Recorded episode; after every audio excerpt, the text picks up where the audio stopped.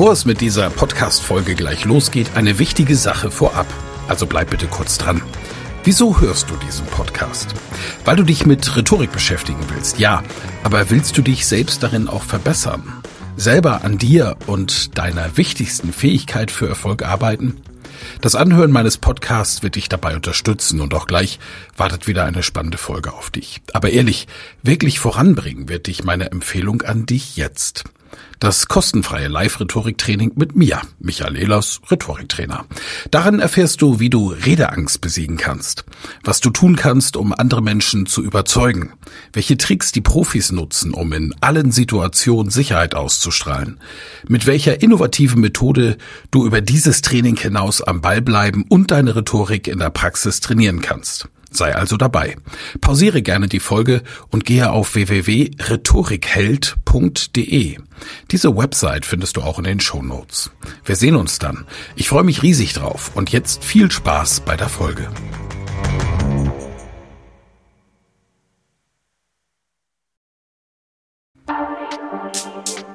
Elas Rhetorik Podcast. Wer was zu sagen hat, der sollte reden können. Ihr Rhetorik-Podcast für Management, Kommunikation und Strategie. Und herzlich willkommen, denn wir sind beim dritten Teil unserer Serie, wo es ums Lügen geht. Das Paradoxon der Online-Kommunikationslügen. Hat das Internet uns zu einer Pinocchio-Gesellschaft verkommen lassen? Wie verhält es sich nun mit Lügen über elektronische Kommunikationsmittel? Hat das Netz und die Möglichkeit zu kommunizieren, ohne eine direkte Konfrontation mit der Reaktion unseres Gesprächspartners zu haben, uns alle zu notorischen Lügnern gemacht? Lügen wir hier, dass sich die Balken biegen? Nun könnten wir meinen, dass die räumliche Distanz und die Tatsache, dass wir unserem Gesprächspartner nicht direkt gegenüberstehen, automatisch dazu führt, dass wir mit Lügen nur so um uns werfen würden. Doch das Gegenteil ist der Fall. Tatsächlich haben Wissenschaftler in einer Studie herausgefunden, dass wir am wenigsten lügen, wenn wir per E-Mail Kontakt mit einer anderen Person haben. Gefolgt von Instant Messaging wie WhatsApp. Am meisten lügen wir übrigens nicht bei einem direkten Gespräch, sondern übers Telefon. Per Telefon lügen wir sogar 2,5 mal häufiger als per E-Mail. Grund hierfür ist zum einen, dass es ein leichtes ist, E-Mails per Copy-and-Paste-Prinzip zu kopieren, weiterzuleiten und zu speichern. Bei einem Telefonat sind unsere Worte allerdings flüchtig. Oft telefonieren wir und tun nebenbei andere Dinge und konzentrieren uns nicht unbedingt darauf, was wir sagen. Das führt dazu, dass wir eher intuitiv antworten.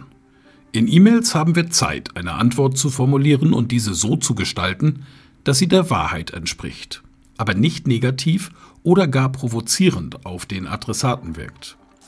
Dies ermöglicht eine zeitversetzte Kommunikation, wie sie zum Beispiel bei einem Telefonat direkt im Gespräch oder auch beim Instant Messaging nicht der Fall ist.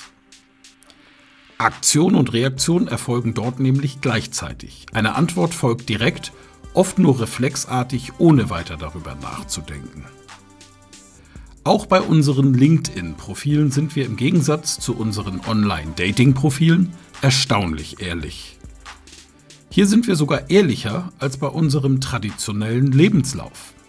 Da unser Profil auf Seiten wie LinkedIn oder Xing online für jedermann leicht einsehbar ist, wollen wir hier natürlich bei der Wahrheit bleiben.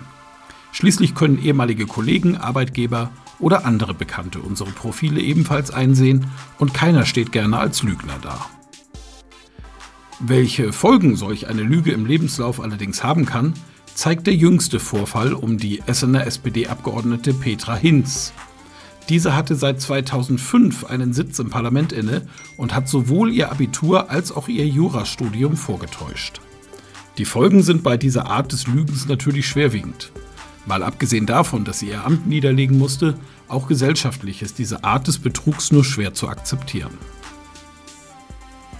Natürlich bietet das World Wide Web und diverse Apps noch weitaus mehr Optionen der elektronischen Kommunikation, wie beispielsweise über soziale Netzwerke. Das Phänomen, das wir hier beobachten können, ist, dass die von Nutzern dargestellte und die tatsächliche Realität doch manchmal sehr stark voneinander abweichen. Wir können selbst entscheiden, welche Inhalte wir hier preisgeben möchten und wie wir diese kommunizieren wollen. Es gibt also sehr oft viel Spielraum, um unser Leben etwas aufzuhübschen. Wir haben die Möglichkeit, uns unseren eigenen Social-Media-Charakter zu erschaffen. Oft führt die vermeintliche Anonymität, die uns das Internet bietet, aber auch dazu, dass wir uns weniger verletzlich fühlen und sagen, was wir wirklich denken. Und wir weniger Lügenmärchen erzählen müssen. Lügen, ein lukratives Geschäft. Unternehmen sind vom starken Konkurrenzdruck selbstverständlich auch nicht verschont. Es ist klar, dass hier gerne auch geschummelt wird. Schließlich wollen Unternehmen Kunden dazu bewegen, sich für ihr Produkt oder ihre Dienstleistung zu entscheiden. So ist bei Online-Hotel- und Produktbewertungen darauf zu achten, dass es sich unter Umständen um eine von dem jeweiligen Unternehmen selbst initiierte Bewertung handeln kann. Der Psychologe Jeff Hancock führte zu diesem Thema eine Testreihe mit Informatikern der Cornell University durch. Sie ließen sich von sogenannten Mechanical Turks Klickarbeitern, die gegen Bezahlung gute Bewertungen schreiben, 400 gefälschte Hotelbewertungen anfertigen. Bei einem Vergleich zu realen Hotelbewertungen kamen interessante Ergebnisse ans Licht. Die Fälschungen enthielten viel häufiger das Wort Ich. Die Fälscher redeten dauernd über sich selbst. Noch auffallender war, dass die gefälschten Bewertungen wie fiktive Erzählungen formuliert waren. Im Gegensatz dazu wiesen die realen Interviews eher die Form von Sachtexten auf. Sie waren weitaus detailreicher. Die echten Hotelgäste erzählten zum Beispiel davon, wie die Hotelausstattung war, wie die Räume aussahen, welche Größe sie hatten oder wo das Bett stand. Die bezahlten Hotelbewertungen handelten dagegen davon, was die Klickarbeiter dort gemacht hatten und wer noch dabei war. Vor allem benutzen sie viele ausschmückende Adjektive wie wundervoll, toll oder großartig.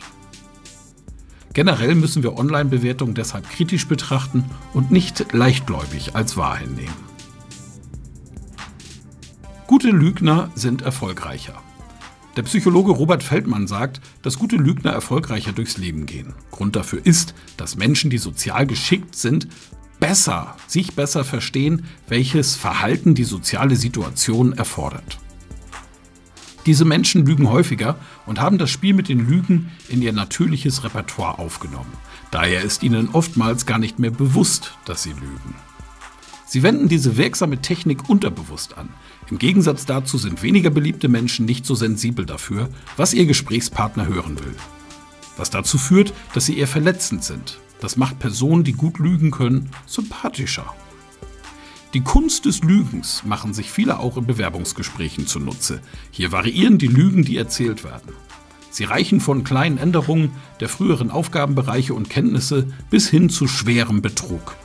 Es werden ein paar Qualifikationen dazu gedichtet und andere negative Dinge verschwinden schnell unter dem Tisch. Wir wollen uns letztendlich als perfekt geeignet und als den ultimativen Bewerber vorstellen. Es gibt schließlich keine zweite Chance für den ersten Eindruck. Was tun wir nicht alles, um an unseren Traumjob zu kommen? Bei einer Studie der Robert Half Personalberatung, bei der ein Meinungsforschungsinstitut mit rund 1200 Personalmanagern gefragt worden ist, kamen dazu einige interessante Ergebnisse zutage. Demnach logen 30 Prozent bezüglich ihrer Verantwortung und früheren Aufgaben, 22 Prozent übertrieben bei ihren Managementfähigkeiten, 16 Prozent gaben bessere Sprachkenntnisse an, als sie besaßen. 10% schraubten ihr letztes Gehalt höher. 5% schummelten bei ihren Softwarekenntnissen. 4% machten bei ihrem Bildungsgrad falsche Angaben. Gründe, warum bei Bewerbungen gelogen wird, gibt es viele. Ein starker Faktor ist der im ersten Teil unseres Artikels bereits erwähnte steigende Konkurrenzdruck. Wir wollen uns so positiv wie möglich darstellen, um unsere Chancen, eingestellt zu werden, zu erhöhen. Jedoch sollte bedacht werden, dass nicht vorhandene Kenntnisse spätestens beim Testen oder Überprüfen dieser aufliegen könnten. Wie wir am Beispiel der Abgeordneten Petra H. gesehen haben, sollten wir uns der Konsequenzen, die Lügen hier haben, bewusst sein. Wir haben von klein auf gelernt, dass Lügen uns weiterbringen, dass sie uns und anderen das Leben einfacher und besser machen können. Es ist verständlich, dass wir ein Verhalten, von dem wir gelernt haben, dass es sich positiv aufwirken kann, nicht einfach ablegen wollen. Obwohl wir es theoretisch moralisch für nicht in Ordnung befinden. Wie es allerdings in der Praxis aussieht, wissen wir jedoch alle. Doch sind Lügen wirklich so schlecht wie ihr Ruf? Wenn dem wirklich so ist, warum lügen wir dann überhaupt so viel? Wir werden noch einen Teil machen und noch eine andere Seite des Lügens beleuchten und dem Nutzen von Lügen und ihrer Rolle in der Rhetorik weiter auf den Grund gehen. Übrigens, wenn Sie Lügner definitiv erkennen wollen, dann empfehle ich Ihnen ein Online-Training oder ein Training im realen Seminarraum.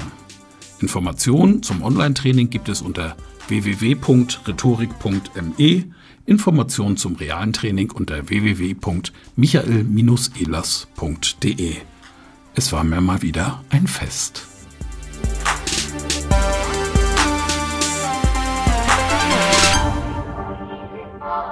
Vielen Dank fürs Zuhören. Mehr Informationen unter www.rhetorik.me.